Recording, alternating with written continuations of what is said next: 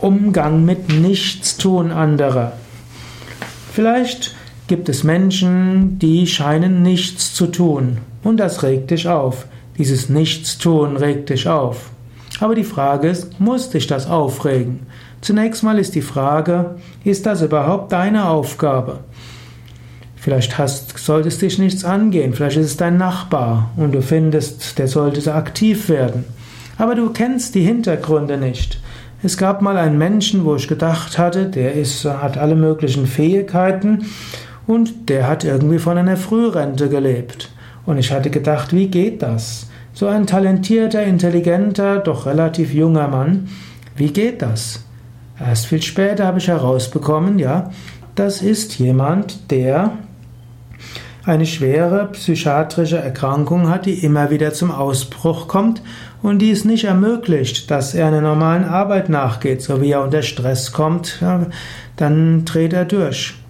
Da gab es gute Gründe. Letztlich, er muss größtenteils nichts tun. Unsere Gesellschaft ist leider nicht so, dass jemand mit halber Arbeitskraft etwas machen kann und wenn er an sich bemerkt, dass dort irgendwie die psychische Krise ausbricht, dass er eben sagt, entschuldigen Sie, ich brauche jetzt eine Woche Ruhe.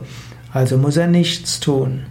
Und so gibt es Menschen, die gute Gründe haben für ihr scheinbares Nichtstun. Du solltest dich nicht zum Richter darüber aufschwingen.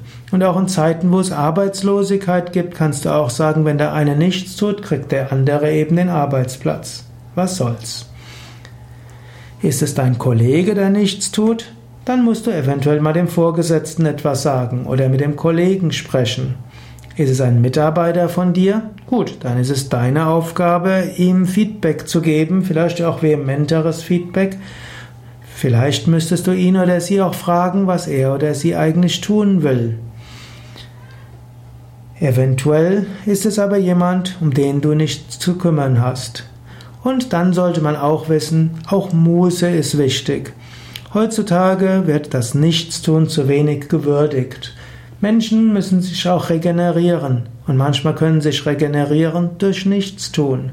Ein paar Minuten, ein paar Stunden, ein Wochenende, vielleicht auch in den Ferien oder auch mal längere Zeit, Muße zu haben. Und Muße kann etwas sehr Wertvolles und Wichtiges sein.